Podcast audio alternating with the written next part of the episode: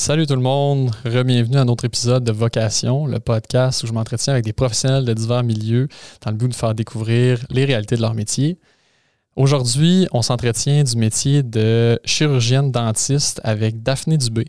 Euh, un autre épisode fort intéressant là, dans lequel on parle vraiment de tout le fonctionnement en fait là, d'une clinique de dentiste, les différents rôles, puis le rôle en fait plus précisément là, du chirurgien dentiste à l'intérieur de cette symbiose-là. Euh, c'est un épisode très intéressant aussi où on, en apprend plus sur le parcours euh, académique euh, du chirurgien dentiste. Là. On comprend que bon, il y, a une, facette en fait autant manuelle, physique que théorique. donc c'est un autre épisode très intéressant. Évidemment, je vous invite à nous suivre sur les différentes plateformes pour rester à l'affût de nos futurs épisodes. Euh, puis évidemment, d'avoir accès rapidement à notre, euh, notre banque d'épisodes euh, qui est faite pour vous, en fait. puis si jamais vous avez des, gens à nous référer que vous aimeriez entendre ici ou vous voudriez vous-même venir nous parler de, votre métier pour le faire découvrir aux, aux, jeunes, aux jeunes qui sont en, en réflexion, je vous invite à nous écrire via notre adresse courriel. Et sur ce, je vous souhaite un bon podcast.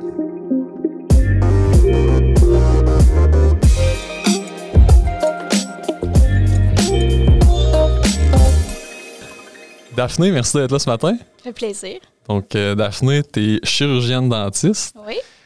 Chirurgienne dentiste, on est tous pas mal familiers. Là. On est, ben, la plupart d'entre nous, on est déjà allés chez le dentiste euh, pendant nos vies. En tout cas, je, laisse faire pour la majeure partie d'entre nous.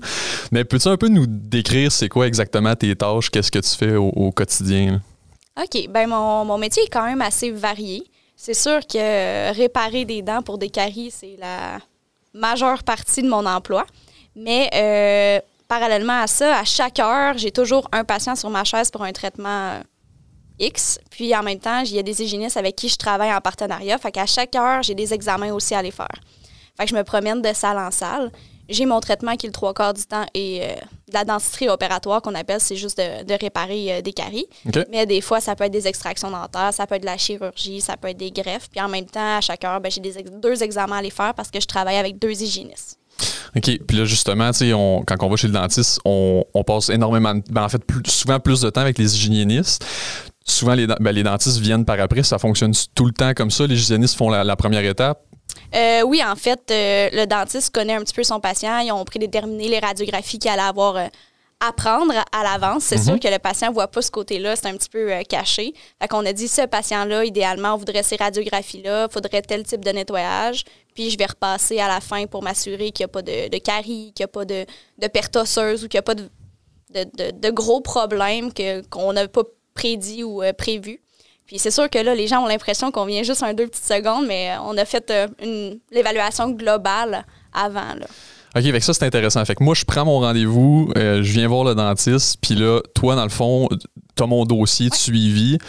Puis là, tu vas prendre des décisions sur comment on va aborder ce rendez-vous-là avant même que je mette les pieds dans, dans ton bureau. Exactement. Puis on va même l'avoir prédit euh, l'année d'avant. Tu exemple que tu viens en nettoyage euh, aux années.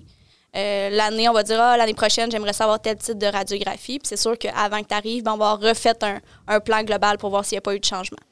OK. Fait que là, j'imagine, quand c'est des nouveaux patients que tu n'as jamais rencontrés, j'imagine qu'il y a une plus grosse préparation à faire. Euh, ça doit être un peu plus complexe quand c'est quelqu'un qui arrive qui est complètement nouveau. Il y a plus d'imprévus. Il y a les radiographies de base qu'on va prendre pour avoir, euh, pour avoir une image de, sa bouche ou de, de, l'état dentaire ou euh, de l'état global. Mais c'est sûr, c'est sûr qu'à la fin du rendez-vous avec l'hygiéniste, on va avoir pris des petites mesures, puis on va avoir souvent des, des radiographies ou d'autres tests diagnostiques à faire par rapport à la personne vraiment précisément à son cas. OK. Puis mettons, ça, ça m'intrigue un peu, mais quand tu, quand tu viens voir le patient, une fois que l'hygiéniste a fait son travail, tu as, planifié ce qui, ce qui devrait arriver, vous avez fait les examens, ça arrive-tu souvent qu'il y a des petites surprises, puis finalement, oh, Colin, on change complètement ce qu'on avait prévu faire, ou souvent ça se fait dans un rendez-vous suivant? Ça se fait dans le rendez-vous suivant. Là. C'est, euh, exemple, on va avoir vu un, problème. Par exemple, la personne... Euh, elle n'a pas une petite carie, elle a une énorme carie. Puis finalement, le traitement, c'est pas de faire le plombage qui fonctionne avec, euh, avec sa carie, c'est d'aller faire un, un, plus gros traitement, par exemple un traitement de canal. Euh, ben là, c'est sûr que ça va être dans un, un prochain rendez-vous parce que c'est un traitement quand même assez long qui prend plus que, plus que 30 minutes. Fait qu'on va se prendre un rendez-vous puis on va faire le traitement qu'on va avoir diagnostiqué pendant l'examen. L'examen sert vraiment à faire un portrait global Mhm. avec l'hygiéniste, puis on dit, ah, dans les prochains rendez-vous, on va faire ça, ça, ça. OK. Puis là, dans le fond, ta pratique, on, on a parlé évidemment des, des caries puis des, des- des soins comme de plus de gérer la douleur. là. Qu'est-ce que tu fais d'autre? Euh, on parle souvent de broche, de, de chirurgie dentaire. Toi, toi, en tant que chirurgienne dent- dentiste, chirurgienne dentiste, c'est c'est quoi? Tu sais, ça l'englobe quoi, mettons, toutes les différentes sphères de ça? Il y en a beaucoup.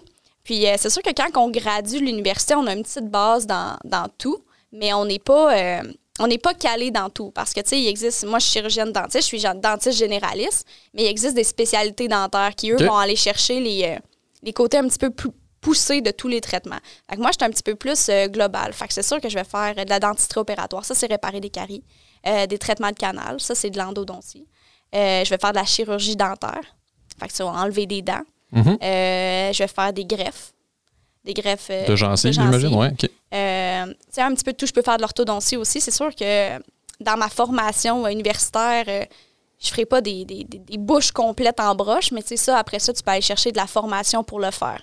Mais tu sais, euh, il existe l'orthodontiste qui, lui, fait seulement que de l'alignement dentaire et il est vraiment dans cette sphère-là, mais plus poussé. OK. Puis, euh, bon, c'est intéressant vu que tu amènes le point, les, les études. Euh, si on part un peu de, euh, de- bon, Daphné qui finit son secondaire, c'est quoi les études après le secondaire? J'imagine qu'au secondaire, pour être dentiste, tu as dû faire tes chimies, physique, Ouais. maths fortes. Puis après ça, c'est quoi, le, quoi le parcours typique d'un dentiste? Ou ben, en fait, ton parcours à toi, peut-être qui est atypique. Oui, il est un petit peu atypique le mien. Je savais pas trop qu'est-ce que je voulais faire. Mais normalement, tu fais deux ans de cégep, tu fais des sciences nature, Mhm. puis ensuite, tu appliques à l'université euh, en médecine dentaire. C'est soit euh, cinq ans euh, à l'Université de Montréal, OK. puis McGill. Mais McGill, ils prennent vraiment pas beaucoup de candidats. Fait que c'est un petit peu plus compliqué d'être admis, mais c'est possible. Puis l'Université Laval, eux autres, c'est quatre ans. OK. Fait que là, dans le fond, tu finis ton cégep, c'est quatre ans d'université. Le programme, j'imagine, en fait, pour devenir dentiste, il doit avoir la portion théorique, mais il doit avoir une portion dextérité manuelle aussi. Ça, vous le voyez-tu à l'intérieur du bac, dans des stages? Comment ça fonctionne? Ben, pour être admis, dans le fond, pour être admis, c'est vrai, j'avais oublié cette partie-là. Pour être admis, il faut que tu fasses une espèce de- d'examen pratique. OK? Euh, lors des admissions, tu sais, s'ils te convoquent, euh, tu, tu- tu fais ta demande d'admission, puis ensuite, tu dois passer un, un examen. C'est euh, une taille d'une barre de savon.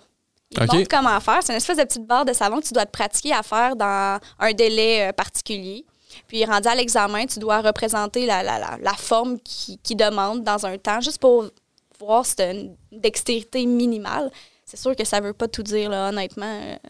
C'est vraiment loin du vrai métier, mais tu sais, je pense qu'il essaie juste de faire un tri un petit peu entre les gens qui ont vraiment pas de dextérité puis ceux que ça va être à travailler et possible. Mhm. Mais euh, oui, c'est sûr que c'est un métier que tu commences pas directement dans la bouche du patient, puis euh, Puis c'est ça, tu, tu commences pas dans la bouche du patient, évidemment, mais je veux dire, est-ce que ça, vous le voyez après ça? Bon, tu t'arrêtes à bord de savon, tu es accepté dans le programme. Après ça, tu as tes cours théoriques, puis au travers de ta formation universitaire, tu as des cours pratiques. Ouais, ben directement en première année, on commence directement euh, sur patient, on fait des nettoyages, un petit peu comme l'hygiéniste fait OK? dès la première année, mais parallèlement, on a des, des espèces de, de têtes de mannequins avec des dents en ivoirine. C'est une espèce de plastique. Puis on pratique vraiment toutes les tailles de, de- de- les tailles nécessaires qu'on va avoir besoin de faire dans notre métier. Ça, c'est de la première puis la deuxième année. Puis en troisième année, euh, on fait euh, l'entrée en clinique. Ça, c'est vraiment, euh, c'est comme la grosse année. C'est là que tous les traitements qu'on a pratiqués sur, euh, sur petits patients en plastique, c'est là qu'on les fait vraiment en, en bouche. là. OK. Puis là, à ce moment-là, vous êtes supervisé par un autre dentiste? Vous êtes. Ouais. ouais, OK. Un clinicien, il y a un dentiste environ par 6-7 étudiants. Fait que tu- à chaque étape, tu dois te faire approuver. Là. OK. Puis à, à quel point c'est stressant, ça, de passer du, du mannequin à- au, euh, au patient pour la première fois? c'est quand même vraiment stressant. Là.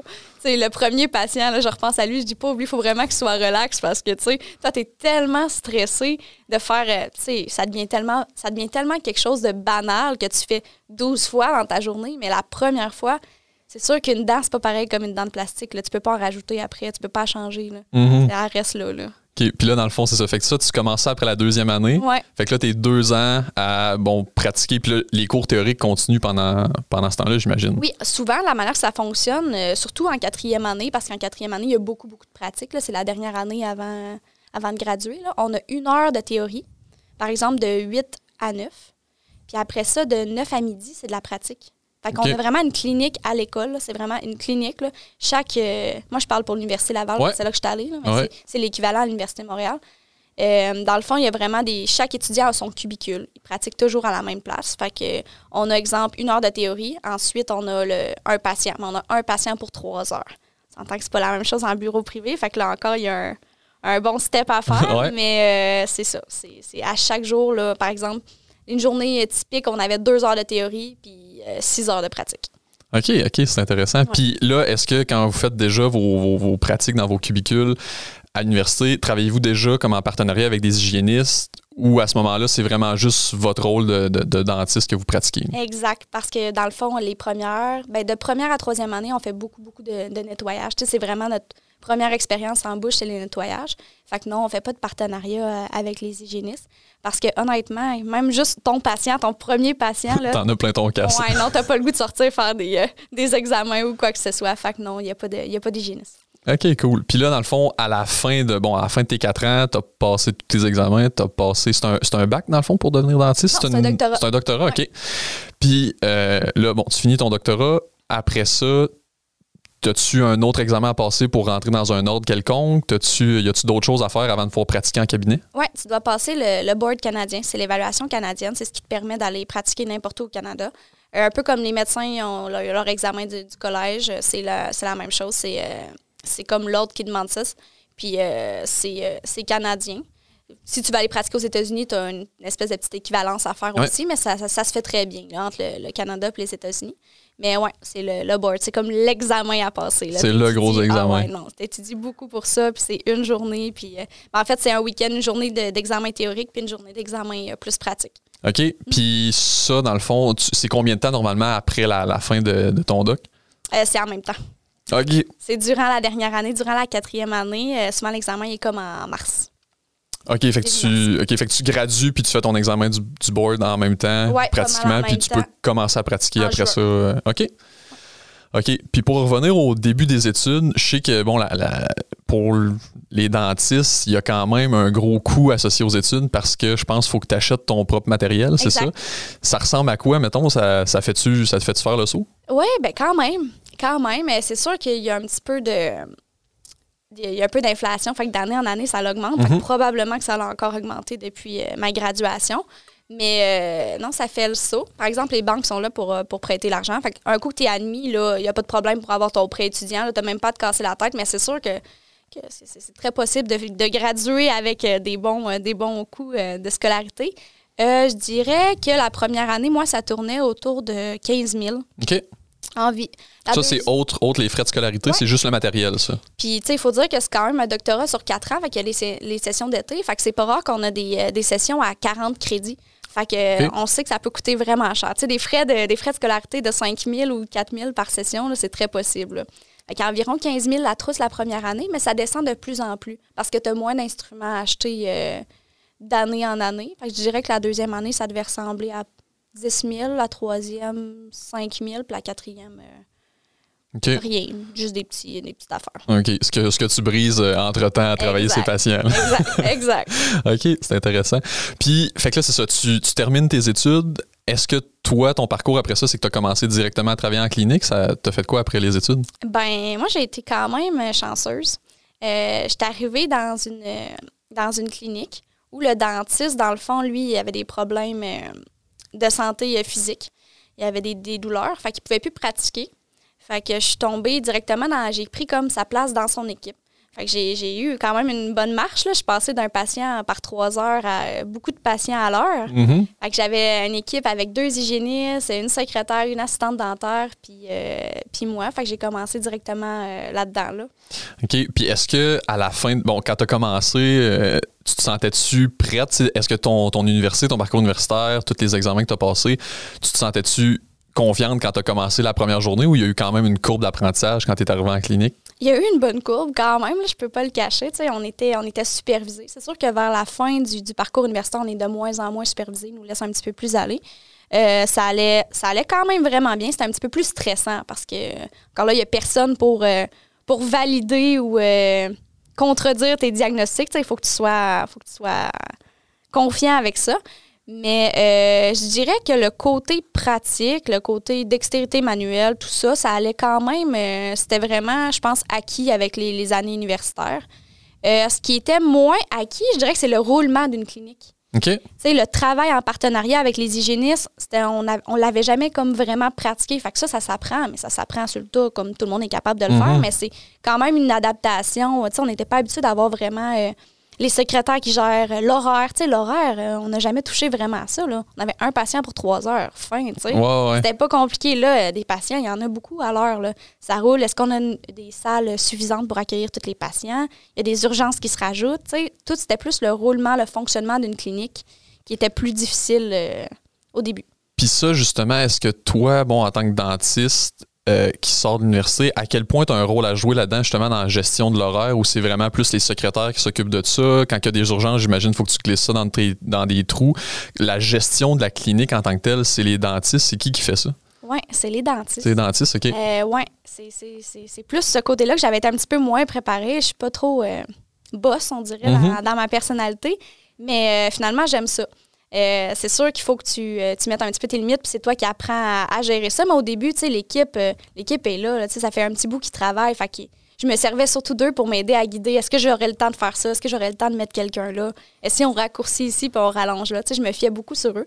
Mais ça s'apprend, puis ça finit. ouais, c'est vraiment c'est le dentiste qui gère son horaire. OK.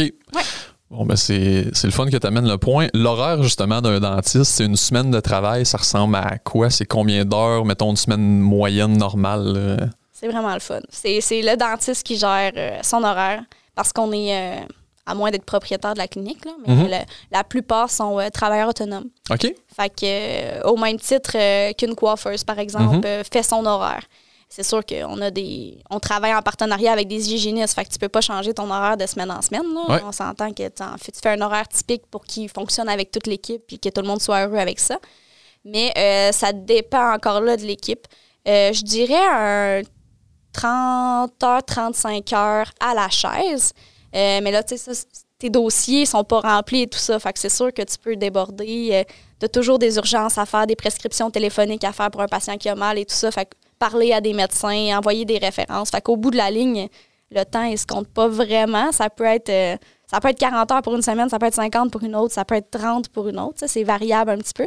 Mais je dirais à la chaise euh, 30-35 heures. euh, OK. Puis quand tu, dis, quand tu dis à la chaise, c'est t'es à côté du patient, puis Tu travailles. OK. Fait, que- fait que ça, c'est sans compter la job que l'hygiéniste fait avant toi, puis. Ouais. euh, OK. Elle, elle le fait en même temps que toi, en fait. Elle est dans ses salles à elle, elle est dans sa salle à elle, elle fait ses traitements. Puis à chaque heure, elle t'écrit euh, Je serai disponible, euh, je suis prête pour l'examen. Fait que là, tu vas faire l'examen parallèlement.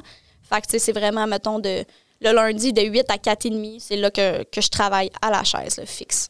OK, OK, c'est intéressant. Fait qu'un 30-35 heures par semaine, mais je veux dire, peu le- en fait, si tu voulais travailler moins, tu pourrais te prendre moins d'heures, puis c'est vraiment si à ta guise. Dans le fond, toi, un peu comme tu disais tantôt, comme les coiffeuses, tu loues, tu loues des salles dans une clinique de dentiste. C'est un peu comme ça que ça fonctionne? Ouais, ben je t'ai employé, euh, tu sais, moi, c'est sûr que j'ai un contrat, fait que je t'ai employé pour tant d'heures semaine. Moi, je dois, je dois le faire, mais tu sais, c'est quand même, c'est variable, là, tu sais. Euh, Si j'ai un rendez-vous, je peux déplacer ou, tu sais, je peux, je peux organiser un petit peu mes choses, là.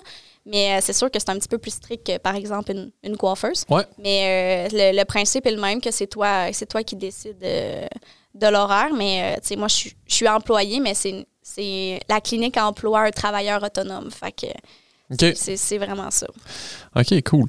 Puis, euh, bon, la, tu sais, est-ce que ta job et ton horaire de travail fluctuent en fonction du temps de l'année? Y a-tu des temps de l'année où que les gens vont plus souvent voir le dentiste? Y a-tu euh, des moments qui sont ultra plus rochants que d'autres? C'est-tu, euh, y a-tu une variabilité par rapport à ça ou c'est pas mal constant? Quand même, ben, pas, pas par rapport aux saisons. Mais euh, je dirais que les vendredis, il y a beaucoup d'urgence. Les gens ont peur d'être mal pris un peu le week-end. Fait qu'on dirait que les vendredis, il y a beaucoup d'urgence. Mais sinon, pour les traitements globaux, non, ça varie pas. euh, Il y a autant d'examens, il y a autant de, de traitements, il y a autant de, de tout ça là, euh, à chaque semaine, à chaque mois. Fait que tu te ramasses pas une semaine que tu fais 80 puis l'autre semaine 20 heures parce qu'il y a une grosse variabilité. Non, j'ai vraiment un horaire fixe de 30-35 heures. Avec mon équipe, c'est l'horaire, mais c'est sûr que là, s'il y a quelqu'un qui a vraiment mal aux dents, il y a des urgences, je déborde toujours un peu parce qu'on on essaie de rendre les gens plus confortables. Mhm. Mais on a vraiment l'horaire fixe là, que, pour que, tu sais, parce que les, les, les hygiénistes aussi ont besoin de planifier en fonction de leur famille euh, Ouais, ouais. de travail. Là, fait qu'on essaie vraiment de mettre des heures euh, fixes là, pour que tout le monde, euh, pour que ça fonctionne pour tout le monde. OK. Puis si on revient un peu à avant de faire ton choix de devenir dentiste, c'est quoi qui t'a amené à, à choisir ce métier-là? Honnêtement, avant, je voulais être vétérinaire. OK? Mais j'ai développé des allergies aux animaux, fait j'ai dû changer. Ça, c'était aussi. Pas d'allergie aux humains. Non, pas d'allergie aux humains. Ça, c'est plus compliqué un peu. Euh, J'étais au cégep. Je savais que je voulais aller en santé. Je savais pas si je voulais faire médecine, médecine dentaire, optométrie. Je savais pas exactement qu'est-ce que je voulais faire. Puis je suis quelqu'un qui est quand même euh, manuel. Tu sais, j'aime euh, j'aime tout, euh, j'aime peinturer, même faire euh, des rénovations, j'aime ça. Tu sais, tout ce qui est quand même manuel. J'essayais, je cherchais, mais j'ai jamais pensé à médecine dentaire. Ça a vraiment pris un moment. Puis à un moment donné, j'avais un rendez-vous chez le dentiste, puis j'ai dit, hey, euh, c'est vrai. C'est vrai ça, c'est comme un beau mix entre la santé, le diagnostic, euh, la, chirurgie et tout ça, mais en même temps, c'est quand même manuel. Je suis jamais assis à écouter quelqu'un pendant une heure. là. Je travaille, puis ça roule, puis tu vois pas les journées passer. Fait que c'est vraiment au cégep que j'ai eu euh, l'illumination. euh, un soir, je pensais à qu'est-ce que je voulais faire, puis j'avais un rendez-vous chez le dentiste le lendemain, puis c'est comme ça que c'est apparu. OK, cool. Puis euh, j'imagine que tu regrettes pas ton choix. Non, j'aime vraiment ça. Ah, ben c'est cool. Puis, bon, là, on- ce qui t'a amené à devenir dentiste, mais les qualités d'un bon dentiste, tu dirais que, que c'est quoi? Ben, il faut quelqu'un quand même minutieux. Mhm. C'est sûr que tu travailles au. Nous, euh, 0.2 mm, c'est quelque chose, là. C'est pas, pas rien. Fait que 0.2 mm dans un miroir, tu sais, il faut quand même. Mais tu sais, ça se développe, là. C'est pas. euh, on n'est pas capable de faire ça au début. C'est normal. Mhm. là. Mais il faut quand même quelqu'un de minutieux. faut quand même euh, quelqu'un euh, qui a une certaine euh, empathie. Les gens, ils ont mal, ils ont peur souvent. Fait qu'il faut souvent que tu sois capable de, de gérer leurs craintes ou qu'ils te fassent confiance. Euh, je dirais que c'est quelqu'un qui a une bonne écoute parce que pour faire tes diagnostics, il faut quand même que tu sois capable d'écouter euh, ses symptômes, ses douleurs, euh, écouter son parcours un petit peu, les tests qu'il a essayé de faire et tout ça. Euh, je dirais que c'est quelqu'un qui a une bonne concentration aussi. Parce qu'il faut que tu restes concentré. Euh, tu sais, ton traitement, s'il dure deux heures, ben, tu es concentré deux heures. Tu pas de moment où est-ce que tu sors manger une collation. Tu es vraiment concentré pendant, pendant 12 heures. Ouais, Puis, justement, ça m'amène à la question des traitements, mettons, ça dure, tu parlais de deux heures, mais ça, varie de combien de temps à combien de temps, mettons, ça peut aller jusqu'à combien de combien d'heures un traitement ou ça peut être rapide comment? Je dirais trois heures, le plus long. Ça peut être. euh, des fois, on n'a même pas besoin d'engourdir. On fait un petit, une petite réparation en, surface. Là. On n'a pas besoin d'engourdir. Ça, ça peut être 15 minutes. Là. Tu sais, C'est vraiment pas long le temps, de, attends- le temps de, que le patient soit sur la chaise et tout ça. Ça prend à peu près 15 minutes. Mais euh, ça peut aller jusqu'à 3 heures. là. C'est rare qu'on fait des traitements plus longs que 3 heures parce que souvent, les gens ils commencent à avoir mal à la mâchoire et sont tannés. là. Fait que, ouais. Puis justement, tu t'amenais le point tantôt, tu as toute la gestion bon, bon, de la peur, puis tout ça. Souvent, les patients, bon, c'est stressant aller chez le dentiste. là. Tu sais jamais ce qui va t'arriver quand tu rentres là. Mais comment justement, tu, comment vous venez gérer ça? Tu sais, J'imagine, bon, l'hygiéniste doit avoir un rôle à jouer là-dedans aussi. Toi, j'imagine qu'il y a une préparation, euh, discuter du traitement, qu'est-ce qui va se passer. Puis j'imagine ça, tu, tu dois le développer avec les années d'expérience. Oui, ben c'est sûr que les gens, il faut qu'ils apprennent à te faire confiance. Quand tu es nouveau, c'est toujours une petite insécurité dans le sens qu'ils ne te connaissent pas. Mais euh, quand tu prends le temps d'expliquer aux gens, c'est comment que ça va se passer. Puis souvent, tu sais, ils nous montrent, même à l'université, ils nous montrent des techniques. Tu quand tu dis les étapes en les faisant aux patients, sait toujours ce qui s'en vient. Fait que ça l'inquiète un petit peu moins. Euh, comme avec les enfants, c'est la même chose, par exemple. C'est plus, on, explique au- on explique avant, mais on explique pendant. Fait que ça, les inquiète un petit peu moins. Puis avec les années, ils finissent par te connaître puis ils te font confiance. Et ils savent que tu leur feras pas mal. là. Ça, ça va être correct. là. OK. Ouais. Good. Puis, y a-tu certaines choses que tu aurais aimé savoir, mettons, avant de commencer le métier ou que, que tu t'es rendu compte en l'étudiant ou en le pratiquant, que tu t'es fait, hey Colin, euh, ça, j'aurais peut-être aimé ça savoir ça avant ou. euh, Euh, J'aurais aimé apprendre pendant mon parcours universitaire un petit peu plus la gestion de la clinique. Sais, comme Mhm. j'ai dit, moi, ça a été vraiment comme la marche. Mais je pense que l'Université de Montréal, eux autres, ils ont un petit peu plus, euh, ils ont comme un stage un petit peu de gestion de clinique. là. Tu sais, j'aurais aimé voir euh, comment ça fonctionne avec les assurances. euh, c'est, c'est- il y a tellement de paperasse autour de ça qu'on peut même pas s'imaginer. Tu sais, moi, j'étais dentiste, j'étais prête à faire mon travail, mais la gestion un petit peu plus d'horaire, d'employés, même encore là, j'étais pas une pro de ressources humaines. là. Tu sais, Mhm. On travaille en équipe. Là. Puis c'est souvent des filles, fait que faut savoir se parler, il faut savoir s'écouter. Euh, j'aurais dit plus moins la gestion euh, des ressources humaines, des, dossiers, de, cliniques et de tout ça. Ouais. OK. Puis je me demandais, bon, quand, quand, je me préparais pour l'entrevue, je me demandais, tu sais, justement, le, les soins de santé au, Québec, la majeure partie sont couverts. Tu vas à l'hôpital, ça te coûte rien. Le dentiste, c'est pas tout le monde qui a des assurances. Est-ce que à l'intérieur de ta pratique, c'est quelque chose qui est important ou qui t'arrive souvent d'avoir à gérer les, moyens puis les budgets des gens en fonction de ce qu'ils sont capables de payer pour différents traitements? Des fois, j'imagine que, ben, en fait, est-ce que ça t'arrive que tu te retrouves à vouloir faire quelque chose avec un patient X, mais finalement, il faut peut-être que tu changes le traitement parce que ça coûte un peu moins cher de le faire d'une autre façon puis ça va soulager en quelque sorte? Malheureusement, oui. Beaucoup trop. Euh, tu sais, souvent les gens ont l'impression que les, que, les soins, que les soins sont, sont, gratuits au Québec, mais ils ne voient pas la facture. Il y a vraiment des. Quand tu vas à l'urgence, ça coûte quelque chose, tu t'en rends pas compte parce qu'ils te remettent pas la facture par la suite.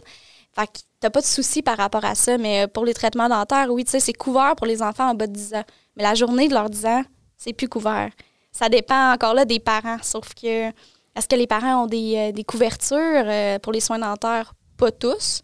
Puis, ouais, donc, des fois, je me retrouve à soit enlever des dents des personnes quand même jeunes que je me dis. Euh, tu sais, c'est quand même triste. Ça m'arrive quand même trop souvent dans ma carrière. Des fois, on réussit à faire des petits compromis, on arrange des choses, mm-hmm. mais non, ça devrait être un petit peu plus couvert, selon moi. OK, fait qu'il y, a, il y a cette portion-là qui rentre en ligne de compte que j'imagine que vous ne devez pas toucher à l'université, ben, ben cette portion de gestion de budget puis de, de, comprendre les, réalités des patients. Ben, on s'en fait parler quand même un petit peu que c'est pas. Ça dépend, il y a des régions que les gens ont plus de couverture. T'sais, en Abitibi, avec les, l'industrie minière, on a mm-hmm. plus, les gens ont souvent plus d'assurance. Fait qu'en région, c'est un petit peu plus facile de ce côté-là.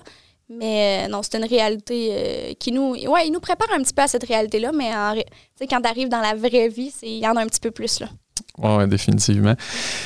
On parlait tantôt là, de toute la gestion de personnel, gestion de clinique. Est-ce que c'est toi qui engages tes propres hygiénistes? Est-ce que ça vient comme avec la clinique? Là, dans ton cas, je pense pas que tu es propriétaire de la clinique. Fait que euh, c'est-tu le propriétaire qui gère ça? Comment ça fonctionne, cette portion-là? Oui, c'est le c'est le propriétaire qui engage les hygiénistes. C'est sûr que un petit peu mon mot à dire parce que je travaille avec eux.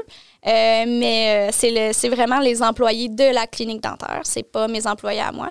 Mais le dentiste se retrouve comme être le, un petit peu le chef d'équipe. Le, celui qui guide un petit peu toute l'équipe. Fait qu'on a quand même les responsabilités des employés, mais on n'est pas, on pas leur euh, boss directement. C'est pas nous qui les payent, c'est pas nous s'occupe des avantages des employés, tout ça, mais on a quand même notre, notre mot à dire. Mm-hmm. Puis toi, dans le fond, ton, ton, boss à toi, dans le fond, ça se trouve être le propriétaire de la clinique, j'imagine. Exact. Exact. Super. Puis, euh, bon, d'autres questions, là, euh, assez simple celle-là, mais c'est quoi qui fait que t'aimes ta job? c'est quoi la portion que, que, toi qui te fait triper le, plus de ta job de dentiste? Ben, il y a le fait que c'est jamais pareil. Euh, c'est jamais la même personne, c'est jamais la même dent, c'est jamais la même condition, euh, c'est jamais le même traitement. Puis tu sais, en même temps, tu peux tellement varier ta pratique. C'est comme moi, j'ai commencé à faire du, bloc opératoire. Fait que je fais des traitements sur des patients qui sont en anesthésie générale à l'hôpital. Encore là, c'est pas la même chose. Ça peut être des personnes handicapées, des gens qui ont le Parkinson, euh, Alzheimer, des enfants qui coopèrent pas vraiment. Euh, ça, c'est pas la même chose. Ensuite, je fais un petit peu de santé publique. Fait que je travaille un petit peu pour euh, l'hôpital. Dans le fond, je fais des examens euh, dans les écoles primaires pour savoir si les enfants ont besoin de scellants ou pas. Euh, en même temps, après ça, je retourne le lendemain à la clinique faire mes patients qui sont encore là, pas les mêmes dents. c'est super parce que tu fais jamais la même chose puis ça passe tellement vite. Tu sais, exemple qu'on a un chiffre de... Mettons qu'on fait 5 heures, là tu le vois pas passer le 5 heures, c'est sûr que tu n'as pas le temps d'aller manger une petite bouchée. Tu n'as pas vraiment de pause, mais c'est que ça roule tellement. Tu ne regardes pas l'heure passer. ça roule. OK, puis OK, ça c'est intéressant. Fait que tu fais autre chose que, juste de la clinique à l'intérieur de la pratique. Est-ce que, euh, bon, après ton, après ton doc, après que tu aies passé ton, ton titre de l'ordre, euh, est-ce qu'après ça, il y a d'autres formations que tu as été chercher par toi-même pour te spécialiser dans quelque chose? On a parlé tantôt, tu es plus comme généraliste, puis, mais est-ce qu'il y a d'autres possibilités après ça d'aller chercher des formations pour se sur-spécialiser? Puis ça ressemble à quoi, mettons, les, temps, les durées, la, complexité d'aller chercher ces formations-là? Ben moi, je suis restée encore dans le général parce que je sais pas encore vers quoi que je veux. Euh, aller me chercher un petit peu plus de spécialité. Mais euh, c'est sûr que tu peux faire ta spécialité pour devenir dentiste spécialiste, comme pour devenir un orthodontiste, Mhm. un chirurgien maxillofacial. Euh, Donc, ceux qui posent des broches, puis ceux qui enlèvent les dents de sagesse. ouais, c'est ça? c'est sûr qu'ils font plus de choses que ça. Là, c'est vraiment, euh, c'est vraiment à la simplicité. Mais euh, ouais, c'est un peu ça. Les endodontistes, c'est eux qui font juste des traitements de canal. Ils, ont- ils font d'autres choses, ils font pas juste ça, comme les chirurgiens max- maxillofaciales, ils font les chirurgies, euh, ils replacent les mâchoires aussi avec des vis et des plaques. Mhm. Mais euh, la- ouais, on les connaît surtout pour les dents de sagesse. là. Mais euh, tu peux faire ça. C'est sûr que dépendamment de la spécialité, c'est plus ou moins d'années euh, universitaires. Euh, sinon, tu peux rester dentiste généraliste et aller chercher des formations un petit peu plus poussées. Exemple, que tu aimes faire l'orthodontie.